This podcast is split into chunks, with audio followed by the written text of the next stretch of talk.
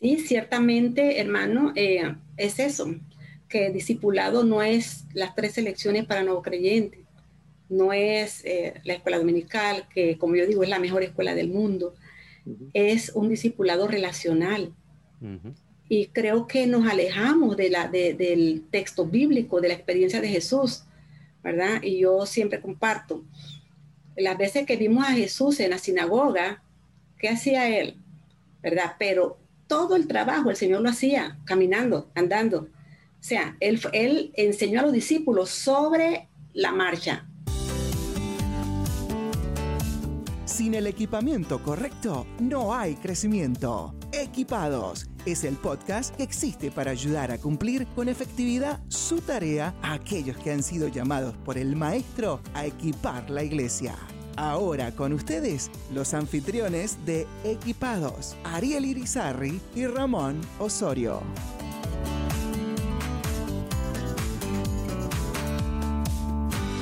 Saludos, muy buenos días, muy buenas tardes, muy buenas noches. En la hora que nos estés escuchando, de donde nos estés escuchando, bienvenido a tu podcast Equipados. Este, tu servidor Ariel Irizarri y mi compañero de equipado, de milicia, eh, Ramón Osorio. ¿Cómo te encuentras, Ramón? Eh, me encuentro muy bien, mi hermano. Me encuentro muy bien, contento de estar de nuevo aquí con aquellas personas que nos escuchan, eh, sabiendo pues que estamos ah, dando un granito de arena en, el, en, la formación de ellos para la extensión del reino de los cielos. Em, feliz de estar acá mientras grabamos esta eh, eh, este episodio de Equipados. Se acerca la Navidad, es un tiempo que a mí me gusta mucho. Eh, todavía seguimos, para cuando nos escuchen dentro de 10, 15, 20 años, todavía seguimos dentro de la pandemia del COVID, del coronavirus, y todavía seguimos confiando, gozosos en el Señor, que en medio de todo Él está ah, ayudándonos y guiándonos. Y lo único es que seguimos tú y yo, por cada quien en su propia casa. Eh, ¿Y tú cómo estás, mi hermano? ¿Cómo están las cosas en Nashville, Tennessee? Mira, estamos bien, gracias a Dios. Ahí este, eh, siempre en lo que cabe eh, en el ministerio con Lifeway, creando recursos, estableciendo entrenamientos y, y, maneras de ayudar a la iglesia. Precisamente esta semana tuvimos una reunión que creo que tú estuviste presente, bueno, sí, tú estuviste presente, eh, fue una reunión que se llama Summit y allí tuvimos líderes de iglesias bautistas en, en Estados Unidos, eh, líderes de convenciones o líderes de, de, asociaciones bautistas y fue muy, muy grato tener ese, ese tiempo con ellos. Uh, pero algo que, que, ¿verdad? Continuamente estamos escuchando de parte de los líderes es la, es la, la nueva eh, iglesia, la nueva iglesia en que por lo que estamos experimentando del COVID nos hemos tenido que, que, lanzar. Y, algo que me anima bastante es ver la valentía, ver la, la persistencia, la, la audacia de, de, estos líderes que no se dieron por vencidos, no dejaron que las circunstancias fuesen a aquellas que les desanimaran, sí, al contrario, que han buscado maneras de cómo actualizarse y apoyar a, otras iglesias. Y, por eso estoy, estoy bastante animado, animado a, ver una iglesia eh, más abierta a, cambios de cómo llevar el mensaje. Y, estamos viendo entonces eh, cómo este mensaje se está esparciendo grandemente a audiencias que posiblemente antes no escuchaban el mensaje o no escuchaban predicaciones o no estaban como parte de un grupo de discipulados. No sé si esa ha sido tu experiencia. Esa ha sido, incluso estoy también muy contento porque eh, al principio cuando todo esto comenzó allá por marzo, eh, no sabíamos si se iban a iniciar iglesias nuevas. Y también hemos visto eh, plantadores de iglesias en diferentes lenguajes, tanto en inglés como en diferentes lenguajes, iniciando obras nuevas y haciéndolo exitosamente, bautismos que se están dando. Así que el Evangelio continúa y, depende de eso, precisamente de la audacia, depende de la determinación, de la fe de nuestra gente, porque el Señor quiere bendecir a sus hijos, nosotros somos los que a veces nos paralizamos por el temor o por, el, o por la falta de comodidad. Y hoy yo estoy muy contento de poder tener con nosotros a la hermana, eh, máster en teología precisamente, eh, la hermana Sofía Tejada. Eh, ella es de esas personas que en el poco tiempo que tengo de interactuar con ella, es una persona de que ha mostrado una dedicación a la obra del Señor, que ha mostrado audacia, ha mostrado lo que, lo que significa hacer muchísimo más con poquito. Y eh, actualmente, bueno, ni, actualmente, pero ya sé, creo que son ocho años que dirige el Seminario Teológico en Panamá. Ella es la directora del, Seminario Teológico de en Panamá y es para mí un verdadero honor presentar y, que tengamos en esta emisión de Equipados a la hermana Sofía Tejada. Bienvenida, hermana. Bienvenida, Sofía. Muchas gracias, hermano. Eh, para mí es un honor eh, que me hayan tomado en cuenta para un programa tan especial de edificación, de testimonio. Y aquí estamos, siempre dispuestas a servir al Señor y a compartir experiencias que puedan ser de bendición para otros. Gracias. Me gustaría, preguntarle eh, posiblemente la, pregunta más difícil de, este, de este, episodio eh, al comienzo, y es que aquí en Nashville está la temperatura alrededor de unos 40 grados Fahrenheit. Eh, ¿Cuánto está en, en grados allá en Panamá? ¿Cuánto está de calor ah, posiblemente? Oh, sí, mucho calor. Bueno, ahora mismo eh, la temperatura eh, puede estar en promedio 37, 37 grados, creo que acá se maneja ajá, Celsius. Sí, correcto. Wow. Sí, Eso anda alrededor de los 80, 80 85 grados eh, Fahrenheit. Aquí en Georgia estamos también como tú en Nashville eh, estamos felices de que la temperatura va a subir a 60 esta tarde. Ay, qué rico, qué rico. Está bueno, está bueno. No, pero le envidiamos ese calorcito como que me hace falta. Sí. ah, hermano, y eso de que no has estado en las playas de, Panamá. Eh, oh. una brevísima historia. El primer viaje que yo hice en toda mi vida, tenía 18 años, y mi iglesia me mandó a, a Balboa, Panamá. Y en Balboa, Panamá, recibí una semana de un seminario sobre, sobre cómo preparar y, liderar campamentos. Wow. Eh, y es una de las playas más lindas que he visto en toda mi vida.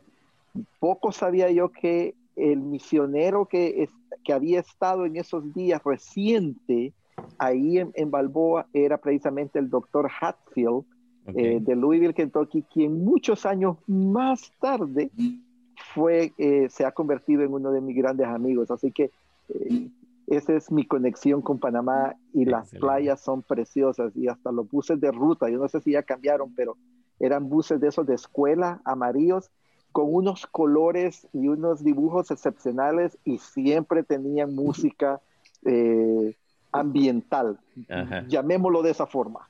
Sí, es una cultura muy, muy alegre. Sí. Sí. sí. Aún, aún quedan algunos. bueno, cuéntenos un poco acerca de, usted. Bueno, acerca de mí, creo que ah, hay mucho, mucho para contar. Eh, le decía, te, pueda conocer más.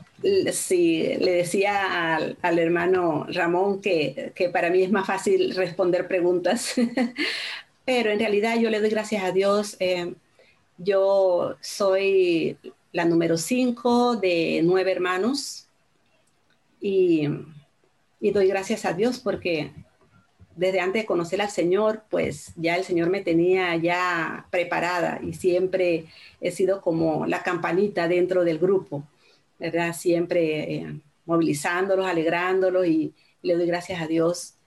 Eh, tengo tres hijos, eh, tengo 13 nietos, 5 bisnietos, soy rica.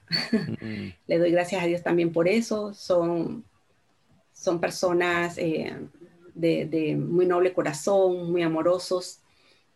Eh, aparte de lo que es mi familia, bueno, también tuve mi experiencia cristiana el 8 de enero de 1989, eh, que por invitación de una familia eh, tuve la experiencia de asistir a la primera iglesia bautista de La Chorrera en Panamá Oeste y, en mi primera visita, pues allí me tomó el Señor. ¿Sí? Allí me tomó el Señor y de una manera eh, radical, yo le llamaría. ¿sí? el 4 de junio de ese mismo año bajé a las aguas bautismales dando mi testimonio público y saliendo de las aguas yo quedé enseñando en la iglesia, algo que e, es como atípico, ¿verdad? Pero le doy gracias al Señor y, cada una de mis experiencias en, estos 30, 31 años, 31 eh, años de, caminar con el Señor, eh, he visto que realmente ese fue un llamado bien radical. Eh, para mí como dijo el apóstol Pablo, el vivir es Cristo y el morir ganancia. Y lo digo con, con, con, con mucha, eh, con, sencillez de corazón, porque de no ser así, pues creo que no estuviera aquí. Así que, Señor, Señor me ha permitido servirle desde los inicios. He tenido la experiencia de servir con, con niños, con jóvenes, adultos, eh, como maestra de escuela dominical. Y en todo ese proceso, el Señor me llevó a, entrar al Seminario Teológico Bautista también. Y allí primero estudié una extensión y luego el coordinador me animó, me animó a ingresar ya al, seminario, que me decía en ese entonces, vaya al seminario grande. Em, y bueno, eh, tuve la experiencia de, ingresar y, prepararme cuatro años. En el año 1999 eh, egresé y para mí fue eh, no una sorpresa, porque en el Señor la verdad que Señor hace cosas maravillosas, pero en el año 2000 para el verano me mandaron a llamar a la oficina del seminario y cuando estuve en la oficina, pues eh, la propuesta era para ser docente. Mm. Para ser docente y para mí realmente un gran privilegio servir al Señor en la enseñanza. Creo que es uno de los dones que el Señor me ha dado, la enseñanza. Y para mí mucho más honor saber que, que las materias que yo iba a impartir eran las materias que iba a, estar... Eh, dejando mi profesora, la hermana Mary Mangrum, una misionera, y la, y la hermana Menda Su, que es la esposa del doctor Daniel Hatfield. Entonces, para mí de veras eh, un, privilegio, un honor servir y procuro siempre hacerlo con, mucho, con mucha responsabilidad, eh, sabiendo que eh, enseñar, al enseñar estamos trabajando para transformar vidas transformar vidas que, luego va a convertirse en transformadores de vida a otras personas con el mensaje de, la palabra de Dios. ¿Conoció a su esposo ahí en, la iglesia o en el seminario?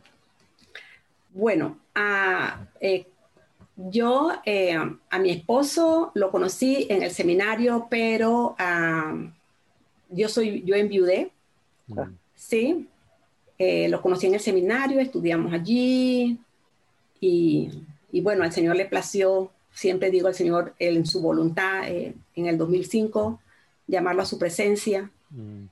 Y luego pasé 10 años, bueno, sirviendo al Señor con mucho gozo igual, con mucho gozo, hasta que el año pasado al Señor le plació darme un esposo.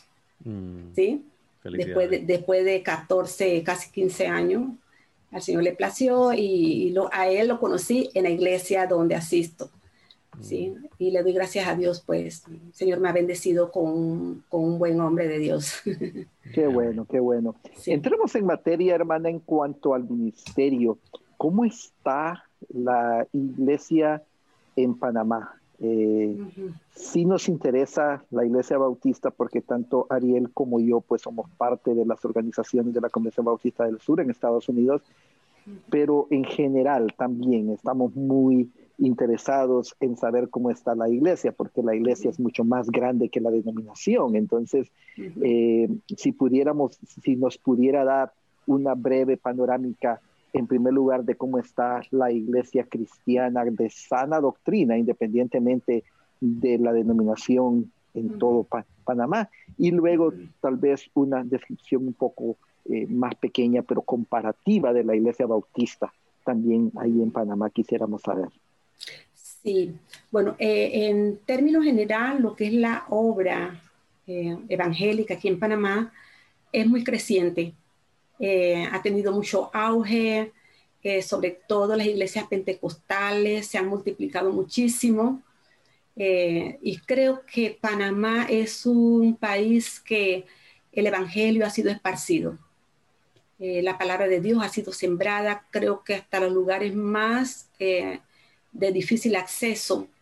Creo que ahora mismo son pocos los lugares, más bien las etnias indígenas, eh, algunas eh, que eh, quizás el Evangelio no ha llegado en, en, su totalidad. quizás también por el tema cultural, el tema de la barrera del idioma, ¿verdad? Pero al menos tenemos de las principales etnias aquí en Panamá, que es la etnia cuna y la etnia los nove, que se dividen en los nove y los buglé, ellos eh, realmente sí, sí han recibido mucho y, hay iglesias fuertes. Eh, ya, eh, ya lo que es específicamente con la denominación bautista, que es la denominación donde trabajo primordialmente, realmente nosotros creo que eh, se, ha, dado el fenómeno que se dio quizás en muchos países de, la región o el continente en donde las primeras iglesias fueron fundadas por misioneros norteamericanos. Sin embargo, a nivel de lo que es ya específicamente la obra bautista, sí, igual hemos sufrido, hemos, como yo le llamo, hemos subido eh, las montañas, hemos bajado a los valles, ¿verdad?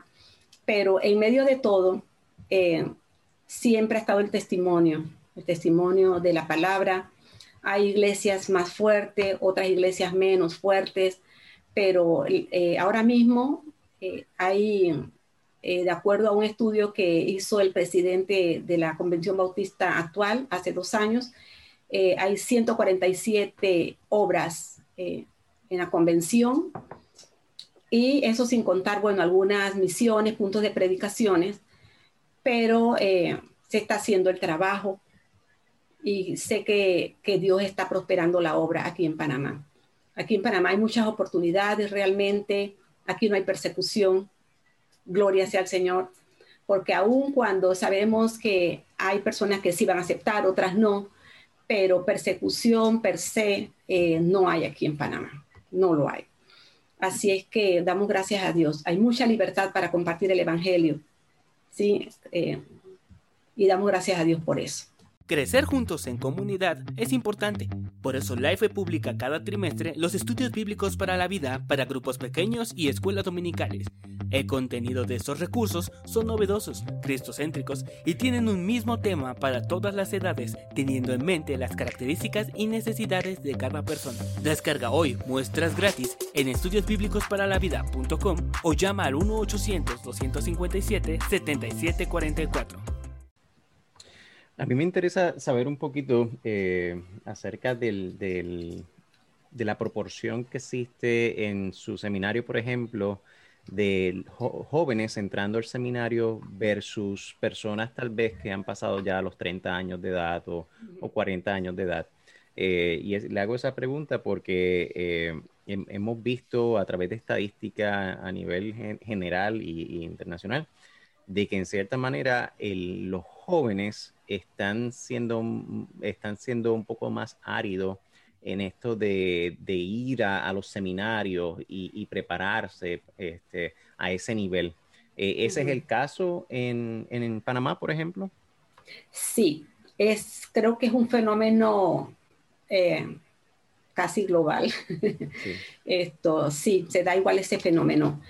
Eh, la, el, índice de estudiantes que ingresan a nuestro seminario eh, la mayoría están por arriba de los 30 años.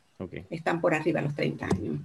Y es un, un fenómeno que se da y que damos gracias a Dios porque esta pandemia ha traído una tremenda reflexión al respecto. Mm. Y, y sí hay un grupo ahora mismo, eh, bueno, allí sí no, no pudiera yo explicarle a nivel de otras denominaciones, ¿verdad? Porque de pronto no estoy tan involucrada, pero al menos sí, al menos eh, dentro de lo que es la denominación bautista, eh, ahora mismo hay un movimiento, si le pudiéramos llamar, de trabajo con los jóvenes tenemos el presidente de la, de la UNAJOP, se llama Unión de Jóvenes Bautistas de aquí de Panamá, que está haciendo un trabajo, yo le llamaría un trabajo titánico, mm. en el sentido de que viendo la situación, eh, este es un joven que él hizo incluso estudios para explorar eh, cómo están los jóvenes. Y realmente fue impactante eh, para mí escuchar los resultados porque siento que nuestros jóvenes no están enfocados mm. en lo que es la misión de Dios.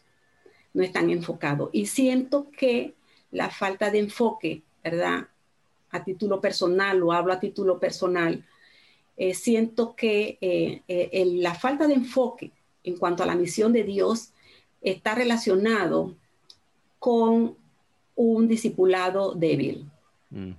¿Sí? Esa, esa es mi, mi, percepción y no solamente mi percepción, es lo que he podido observar a través de poder comunicarme con, con, con grupos, ¿verdad? Y pienso que es un área que hay que fortalecer, porque si el discipulado no es fuerte, eh, eh, eso les va a afectar a ellos en su cosmovisión, en, en, en cómo ven, cómo ven. Eh, yo leía en estos días y, yo siempre digo, bueno, eh, no sé cuándo voy a empezar a escribir mi libro, mi primer libro, pero eh, haciendo el estudio puse un título aquí, Seguidores de Cristo o miembros de la comunidad cristiana. Aquí lo tengo anotado. Y yo, eso digo, es un punto para reflexionar. Tenemos muchos miembros de la comunidad cristiana, pero seguidores de Cristo, muy pocos. Me, me atrevo a decirlo así, con, con responsabilidad y siento que a nivel de los jóvenes es algo que, que sí hay mucho que trabajar en ese sentido. Eh, por otro lado, eh, nuestros jóvenes siento que eh, no han encontrado modelos y eso también ha influenciado, ¿verdad? Porque es, cierto, yo recuerdo hace muchos años que cuando yo daba clase a niños de 9 a 11 años, había un niño que él, él escribía cuando el pastor estaba predicando y, luego él decía, es que yo quiero ser como mi pastor, ¿sí? Por el modelo, había un modelo. Entonces, siento que nuestros jóvenes hoy día eh, no tienen un modelo a seguir, o sea, en cuanto a lo que es la vida cristiana. Y es por eso que los modelos que están siguiendo son modelos no cristianos. Y en ese sentido, eh, yo, yo no me atrevería a juzgarlos duramente, porque siento que como iglesia tenemos un nivel de responsabilidad y tenemos que considerarlo. Definitivamente, yo estoy totalmente de acuerdo con usted y también que no es exclusivo, eso no es un fenómeno exclusivo para Panamá. Es, eh, yo creo que también los padres, la, la iglesia fue un, un, un, rol fundamental, pero también los padres que son cristianos.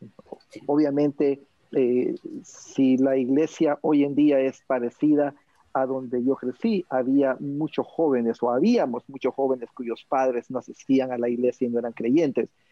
Pero también lo que he encontrado es que hijos de creyentes tampoco entienden el discipulado, porque no, son, porque no están siendo discipulados en sus hogares. y, y, más bien, eh, estaba leyendo anoche la biografía por, de Luis Palau y dice ahí que su mamá le decía desde muy pequeñito que él iba a ser predicador. De hecho, desde que estaba en el vientre, la mamá oró para que él fuera predicador. Y luego, en medio de grandes necesidades, la mamá fue quien le retó a que dejara su trabajo en un banco en Argentina y se dedicara al ministerio, aun y cuando él era de los, él, él era quien proveía más para su familia porque el papá del doctor Palau falleció cuando estaba muy joven. Esto lo menciono nada más porque hoy en día no es muy común encontrar padres cristianos que quieran que sus hijos sean predicadores o pastores. Ellos quieren que estén en el Señor, quieren que sirvan en la iglesia, pero eso de dedicarse al pastorado es muy complicado, dicen ellos, y prefieren que sean doctores, ingenieros, cantantes, eh, atletas famosos, etcétera, etcétera.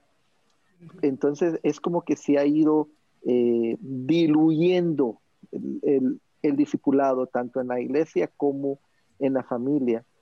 Con ese preámbulo que es más largo de lo que normalmente hago, mi pregunta es, ¿qué podríamos hacer? ¿Qué, piensa usted como madre, como directora de un, del, seminario en Panamá, como miembro de iglesia, como líder? Eh, ¿qué, nos sugiere? ¿Qué, podríamos hacer para comenzar a solucionar este problema? Bueno, una, de las cosas, eh, porque cuando, cuando vemos todo esto, ¿verdad? Todo, todos estos aspectos, que, eh, y nos damos cuenta de que la situación es multifactorial, ¿sí? que tiene que ver con, con varios factores. Eh, considero que, que hay como que empezar, empezar por algo. Y siento que hay una gran necesidad de volver a las sendas antiguas en el sentido de trabajar con las familias. Necesitamos trabajar con las familias, necesitamos trabajar con eh, el liderazgo en las iglesias. Y que no es fácil, ¿verdad? No es fácil eh, hoy día porque eh, cada, cada persona tiene su posición y se mantiene en su posición, no es fácil. Mm. pero siento que hacer un trabajo a nivel de la familia es fundamental porque eh, así como decimos a nivel de sociología que, eh, la familia es el núcleo de la sociedad, igual la familia instituida por el Señor es fundamental, ¿sí? Entonces yo pienso que se pudiera hacer un trabajo en ese sentido. Eh, lo segundo es realmente hacer un trabajo a nivel de los jóvenes. Cuando decimos los jóvenes son la generación, siempre escuchaba, bueno, que los niños son la generación del futuro, pero resulta que han transcurrido muchos años y ya esos niños no son ni siquiera adolescentes, son adultos, ¿verdad? Y realmente no han sido la generación de relevo. Mm. Entonces yo siento que hay una urgencia en trabajar eh, también a nivel de las iglesias. Siento que, y, lo digo en términos general, ¿verdad? Porque a veces cuando tocamos temas como estos, eh, las iglesias que sí están conformadas, que sí están haciendo un buen trabajo, a veces se sienten eh, aludidas, o sea, como que, ¿por qué? Pero eh, hablando en términos generales, encontramos, sí, hay iglesias fortalecidas y damos gloria a Dios por eso, pero también hay muchas, y pudiera decir la mayoría de las iglesias, que necesitan tener una educación cristiana más, más, más fuerte, más fortalecida, más fundamentada en los principios bíblicos, ¿verdad? El tema de los principios, los principios no cambian. No importa eh, lo que transcurramos a través de la historia, pero los principios van a permanecer. Entonces yo pienso que dentro de lo que es el aspecto multifactorial para poder atender este tema, es realmente hacer un trabajo con las familias, hacer un trabajo de adentro, la iglesia, eh, lo que es la parte de educación cristiana, la escuela dominical. Al menos a mí en, mi iglesia, yo usualmente, eh, bueno, desde que estoy allí en esta iglesia donde me congrego ahora, me tomaron en cuenta y yo digo, bueno, ¿cuál es mi labor allí? Eh, capacitar a los maestros. Y desde que empecé la labor, muchas cosas mejoraron. ¿Por qué? Porque cuando se tiene el conocimiento ¿verdad? Cuando el conocimiento entra, eso cambia tu forma de pensar, cambia tus actitudes, cambian tus acciones. Entonces, siento que sí hay que hacer un trabajo. Pero esto hay que trabajar bastante, hermanos, sobre todo con el liderazgo pastoral, a quien yo respeto muchísimo, ¿verdad? Los pastores. pero siento que también estamos viviendo una generación en donde eh, muchos de nuestros pastores, yo siento que están agotados, agotados en el ministerio, eh, y es una realidad, y eso no es nada de lo cual debamos alarmarnos, porque tenemos la naturaleza espiritual, pero también somos humanos. Entonces, pienso que sí hay una labor que hay que estructurar bastante y buscar la guía del Señor, guiados por el Espíritu Santo, hermano, todas las cosas se pueden lograr.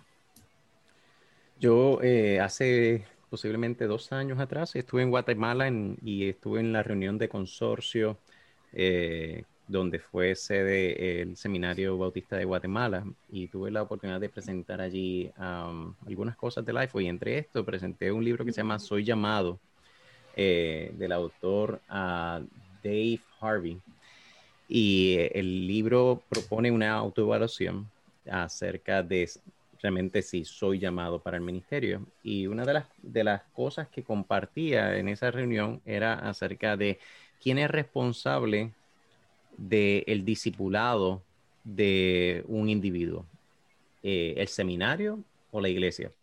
Y definitivamente una, una contestación obvia, donde es la iglesia quien tiene ese rol de discipular, y más que nada también la familia, como Ramón eh, compartió.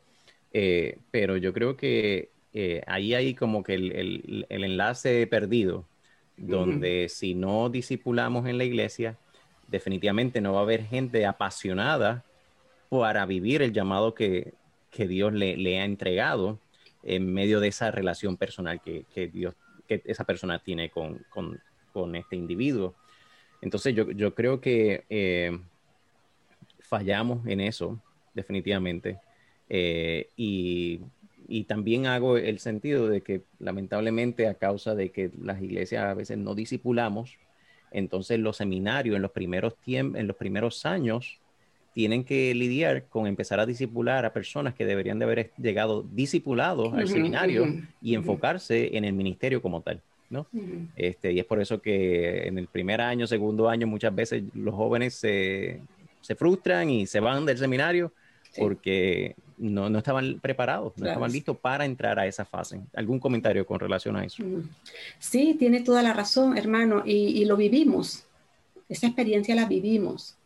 Eh, por ejemplo, eh, tuve la experiencia en una reunión de, liderazgo en donde eh, se, me, se me cuestionó y, y me preguntaba la persona, me decía, dígame dónde están todos esos que han salido de aquí. ¿Dónde están? ¿Sí? Eh, y, luego esa misma persona en, otra ocasión me decía, eh, ¿cuántos eh, necesitamos pastores para la iglesia? ¿Cuántos nos puedes mandar? Entonces me, parecía como algo que, como que una cosa contradecía a la otra. Bueno, entonces yo realmente le decía, bueno, ¿dónde están los que han egresado? El seminario no es responsable. ¿Sí? Mm. Eh, dónde están los que no están, que deberían estar, ¿verdad? en el seminario. Si la iglesia no prepara, no disipula, no, las personas no van a, sentir dónde está el llamado. En consecuencia, no les va a atraer, ni siquiera les va a llamar la atención el hecho de ir a estudiar al seminario. Entonces es por eso que, por ejemplo, hablar de teología es como hablar de algo extraño. O sea, eh, el concepto que se tiene eh, eh, de manera general es que teología es para los viejos, ¿sí? Para las personas que ya están de 50, 60, no, eso de teología es para las personas adultas mayores, pero no para los jóvenes. Entonces, es entrar en un proceso de explicar la importancia de la teología, que es que todos hacemos teología, si, si realmente creemos en Cristo, todos hacemos teología ¿verdad? ¿Qué dice, qué dice eh, Dios acerca de la juventud, acerca de la familia? Eh, se habla de teología, pero esto, realmente, hermano, si la iglesia, si la iglesia no cumple la función encomendada por el Señor de discipular, y, y se lo digo porque la Biblia lo establece así, porque yo viví la experiencia. Cuando yo acepté a Cristo el 8 de enero de 1989, de una vez yo me, me, pasaron a la parte de atrás, a un salón, y allí me empezaron a dar la atención, ¿verdad? La guía de atención espiritual de una vez, y fue una cuestión de unos 20 minutos, mm. pero, de pero no me soltaron, hermano, no me soltaron. Y yo recuerdo que todos los domingos el pastor decía, eh, hermana, eh, vaya a la clase de la hermana de nuevo creyente. Y yo quería ir a la clase de las señoras. ¿Sí? Entonces, al tercer domingo de yo estar en la clase de la señora, en lugar de estar, entonces el pastor me tomó de la mano, venga conmigo, hermanita. Y me llevó a la clase de nuevo creyente y le dijo, hermana, aquí, le, aquí está la hermana para la clase nuevo creyente. ¿Me explico? Hermano, y, esa hermana, eh, mucho más joven que yo, yo tenía 29 años, ella era una joven de 19, 20, y esa hermana me dedicó, no solamente allí en la iglesia, discipulado. me dedicó lo que fue el discipulado dentro de la iglesia y fuera de la iglesia, porque luego ella continuó, iba a mi casa hermano, y eso falta, eso falta porque hoy día eh, pienso que una de las cosas es que todos estamos cansados, eh, no hay tiempo, el tiempo que me queda es para dedicar a la familia, entonces no hay como esa pasión, esa dedicación. Y, no es que estoy juzgando, hermano, sino que es, son las realidades con las que nosotros nos encontramos, ¿verdad? Y yo me quedaba pensando, esta joven que, que fue mi, mi mentora, mi, mi discipuladora, esa chica tenía muchas situaciones de familia. Ella tenía que atender asuntos de su, de, su familia, su mamá, sus hermanos, y era líder de la Universidad Nacional, de la Unión de Jóvenes Bautistas de la universidad. Entonces yo decía, ¿cómo lo hace? Pero era la pasión, ¿verdad? Así que hermano, esto también es parte del testimonio, pero sí lo necesitamos hoy día, hermano necesitamos. Si, la iglesia no disipula al seminario, difícil. Mm. Algo que es fundamental ahí también es la definición de discipulado. Eh, el año antepasado estaba haciendo un estudio para, para una disertación que hice y una de las preguntas que, les, que, que, era parte del, del proceso es, eh, ¿disipula usted en su iglesia? Interesante notar que el 97% de los, de los que respondieron, y eran más de 700 personas, pastores, dijeron que, sí. Ahora, cuando se les preguntó cómo disipula, eh, era obvio que ahí era donde estaba eh, la diferencia. Eh, por ejemplo, muchos de ellos dicen disipulo cuando predico o disipulo con la escuela dominical y entendemos que ambos son factores esenciales en la iglesia y en la adoración y en todo lo demás, pero ninguno de esos dos es realmente discipulado. Para muchas otra gente el discipulado es una clase, una clase en donde se, se va por tres meses y se gradúa. Interesante en el modelo de, que usted menciona, hermana, es justamente el modelo que yo experimenté eh, y probablemente Ariel también. Alguien que nos enseña lo teórico, pero alguien que también se involucró en nuestras vidas, que, nos enseñó cómo vivir la vida cristiana en el trabajo, en la sociedad, como esposo, como padre, como hermano, como hijo, eh, siendo un modelo. Entonces, eh, tenemos que, que, mm, enseñarle a la gente, especialmente a nuestros pastores, que el discipulado no es una clase, no es la dominical y no es la predicación tampoco, sino que es una transferencia de vida donde se hacen discípulos, que se hacen discípulos, que hacen discípulos, porque ese es el, el otro lío. Mucho de, de, lo quemado que están los pastores es que ellos piensan que tienen que hacer el 100% de la labor ministerial y, y, obviamente es imposible. ¿Algún comentario sobre ello, hermana, mientras ya nos vamos acercando a la hora de, de aterrizar el podcast? Sí, ciertamente, hermano, eh, es eso, que discipulado no es las tres elecciones para nuevo creyente no es eh, la escuela dominical, que como yo digo es la mejor escuela del mundo, es un discipulado relacional. Y creo que nos alejamos de la, del texto bíblico, de la experiencia de Jesús, ¿verdad? Y yo siempre comparto, las veces que vimos a Jesús en la sinagoga, ¿qué hacía él?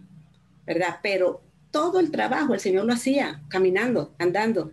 O sea, él, él enseñó a los discípulos sobre la marcha, fue, algo relacional y fue algo vivencial, o sea, sobre la marcha. Entonces yo pienso que eso, eso nos hace falta, nos hace falta, ¿sí? Entonces sé que también eso es algo que eh, en estos tiempos de, pandemia es un tema también para analizar y, pueden surgir eh, formas de cómo lo hacemos ahora, porque ya me ha, tocado escuchar en algunas reuniones o en algunos, eh, algunas presentaciones y cómo lo hacemos ahora.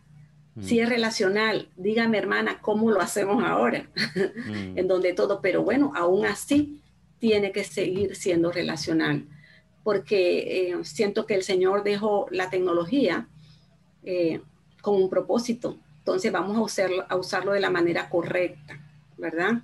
Y yo pienso que sí.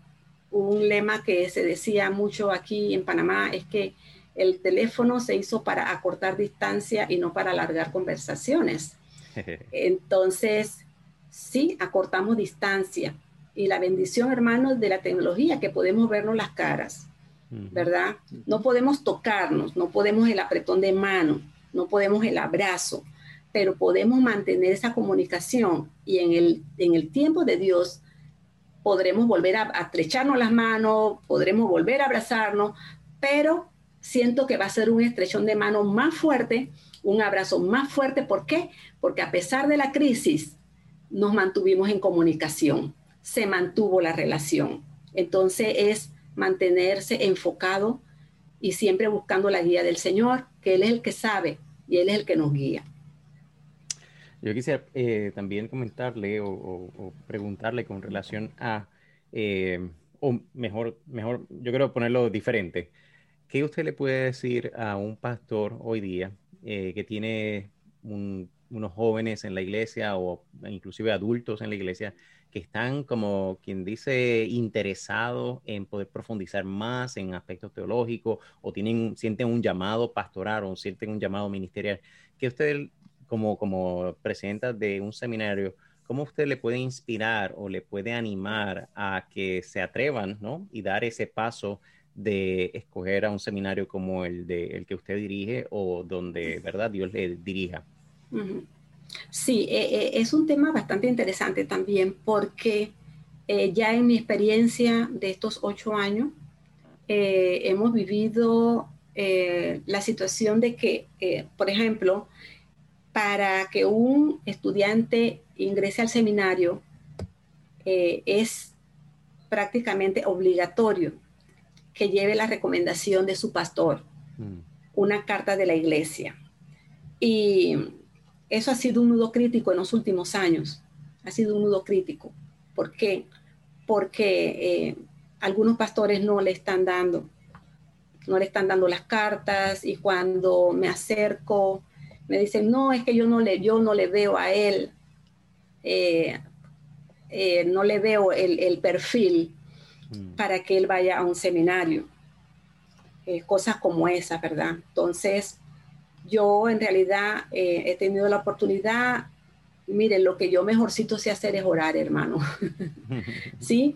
Y una de las cosas que yo siempre hago es orar, orar por los pastores. Tengo muchísimos años de estar orando por los pastores, eh, orando para que el Señor envíe obreros, para que el Señor toque vidas, para que el Señor a través de su Espíritu Santo haga la parte, ¿verdad? Que a eso que solamente puede hacer y que nos dé eh, claridad para poder ver dónde están, dónde están y que cuando llegan, hermano, darle todo el apoyo necesario. Eh, el, año pasado, en nuestra experiencia, eh, tenemos iglesias que están requiriendo obreros, pastores, y, el año pasado, los dos estudiantes varones, porque el fenómeno es que están ingresando más mujeres que varones y los dos varones que, ingresa, que egresaron, que terminaron todas sus materias y todo, fueron a hacer su obra práctica y, las iglesias lo tomaron, hermano. ¿Sí? A los dos. Las iglesias los tomaron. Eh, lo vieron durante su práctica y bueno, oraron y dijeron, nos quedamos con él. Mm. Y son, son dos hermanos que de una vez ellos están pastoreando. Entonces, eh, realmente eh, tener la comunicación con los pastores, eh, que ya me ha tocado, Eh, básicamente la respuesta ha sido no, no les veo, todavía no. Primero estamos pasando por una etapa y después luego ya le daremos la oportunidad para que vayan al seminario. Y yo respeto esa parte, hermano. Eh, yo respeto esa parte porque yo tengo mi, mi, mi forma de pensar en cuanto a este tema porque yo siento que, eh, no es que siento, estoy convencida de que Dios es soberano. Dios es soberano y, y en su soberanía Él hace el llamado como Él quiere y en el momento que Él quiere. ¿Sí? Eh, de manera que si, un, si una persona siente el deseo de prepararse en el seminario, yo pienso que se le debe dar la oportunidad y se le da un seguimiento. ¿Sí? Dios puede hacer cosas que en nuestra mente a lo mejor no están, pero que Dios la puede hacer. Así que realmente no es, la tarea no es fácil, mm. Pero siempre tenemos la confianza de que Dios lo puede hacer. Muy bien, muy bien. Yo creo que eso es, eso es clave, definitivamente ver la, la esperanza que hay por medio del conocimiento que la persona puede recibir. Eh, y, ese balance, ¿no? Yo entiendo que hay, casos que los pastores sí van a, acertar con posiblemente eh, detener ese, ese paso, tal vez la persona no está preparada, pero en otros casos, pues definitivamente eh, es cuestión de, poder ver el poder que la palabra tiene cuando llega al corazón del individuo y es Dios quien, quien guía y, transforma. Bueno, Ramón, ¿qué, ¿qué te ha parecido toda esta plática? No, fenomenal. Todavía sigo pensando y quizás valdría la pena para ti, para mí, tener un podcast eh, precisamente sobre el llamado.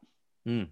Porque hay tanto de que podemos hablar en esto. Hay, ah, hay veces donde los pastores tienen la razón y siempre hay que escucharles, pero hay ocasiones también donde se han equivocado y, la persona también y la familia del, candidato y la edad del candidato y el carácter del candidato. De repente tú y yo tenemos una responsabilidad ahí en crear un podcast o quizá un par incluso donde podamos enfatizar el llamado del Señor al ministerio, eh, quizás separarlo, el llamado general, el llamado específico y luego dentro de ese llamado específico también el área hay gente que es llamada a ser pastor, hay otras personas que es llamada a ser plantador de iglesia.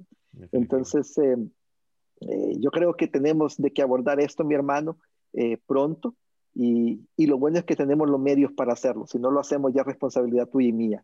Eso así, así que esa va a ser nuestra tarea, la tuya y la mía, para, para estos días. Y yo nada más quiero agradecerle a la hermana Sofía por estar con nosotros eh, en esta tarde, en esta mañana o en esta noche, dependiendo de cuándo nos estén escuchando.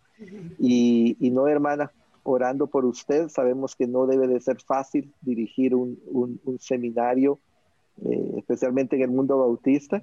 Eh, y agradecemos al Señor por su vida. Muchas gracias por estar con nosotros, gracias por compartir lo que el Señor le ha dado, sus experiencias y nada más sepa que vamos a continuar orando por el Seminario Bautista de Panamá, por usted, por su familia, y aquí estamos a sus órdenes. Eh, más adelante, Ariel puede hacerle eh, llegar todo lo que Lifeway Equipa tiene como, como formas para que usted lo pueda promover también entre sus estudiantes, entre las iglesias en Panamá. Si no se están bendiciendo con lo que Lifeway e-, Equipa tiene, eh, es hora de que lo comiencen a hacer porque hay muchos recursos. Así que muchas gracias, mi hermana. Un abrazo a la distancia y que el Señor le bendiga. Amén. Gracias a ustedes por la invitación. Bendiciones. Hasta luego, hermano.